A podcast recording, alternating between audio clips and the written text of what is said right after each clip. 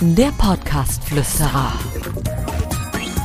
Für Podcaster, für die, die es werden wollen, für Hörer, für dich. Ihr braucht einen tollen Interviewgast für euren Podcast und habt schon verschiedene Ansprachen gemacht, aber so richtig hat es nicht funktioniert. Gerade bei Leuten, die bekannter sind, gab es reihenweise Absagen. Ich möchte euch einen kleinen Inspirationshappen mit auf den Weg geben.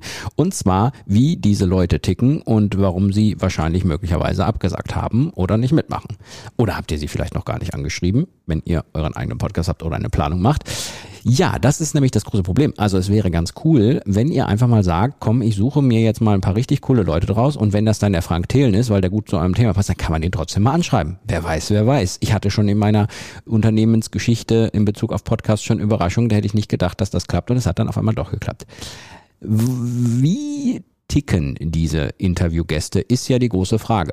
Erstens, wir leben in einer Welt, wo es 70.000 deutschsprachige Podcasts gibt. Es wird sicherlich nicht die erste Anfrage sein, die ihr an denjenigen stellt. Deswegen müsst ihr sie, wenn es eben geht, anders formulieren als andere. Also bitte nicht sehr geehrter Herr Thelen. Ich würde mich sehr freuen, wenn Sie in meinem Startup-Podcast mal als Interviewgast da sein könnten. Wäre sehr schön. Ja, würde mich freuen. Das wird nicht funktionieren. Lasst euch irgendetwas ganz Beklopptes einfallen und einfach in einer Situation vielleicht, die derjenige nachvollziehen kann. Keine Ahnung, ich habe sie gestern im Fernsehen gesehen und sie haben da einen Satz gesagt, der geht mir nicht mehr aus dem Kopf. Das ist meine Lebensphilosophie. Wäre schön, wenn Sie mal in meinem Podcast zu Gast sein könnten. Ihr wisst, was ich meine. Das nächste, was ist, ihr müsst klar machen, dass ihr qualitativ hochwertig seid. Das heißt, schickt bitte immer euer Intro mit, schickt am besten eine Probefolge mit, am besten eure Lieblingsfolge, wo ihr richtig, richtig gut wart und sagt ihm, er kann da gerne mal reinhören und natürlich schickt ihr die Links mit zu Spotify, Apple und Co., damit er erstmal sieht, ah, derjenige meint es ernst, der hat wirklich schon ein paar Folgen, wenn ihr eine solche Ansprache macht.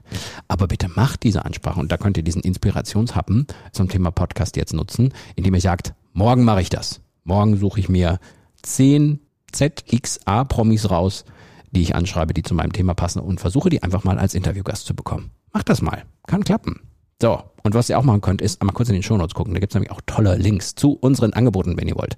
Das Webinar-Bundle kann ich nur empfehlen für alle, die einen Podcast machen oder einen machen wollen. Repair, wenn euer Podcast nicht performt und ihr besser werden wollt. Oder ihr könnt euren Podcast mit uns zusammen machen, wenn ihr ihn noch nicht habt, als Unternehmen, als Einzelperson, wie ihr wollt. Klickt mal auf die Links in den Shownotes. Würde mich freuen. Bis zum nächsten Inspirationshappen. Der Podcast-Flüsterer. Für Podcaster, für die, die es werden wollen, für Hörer, für dich.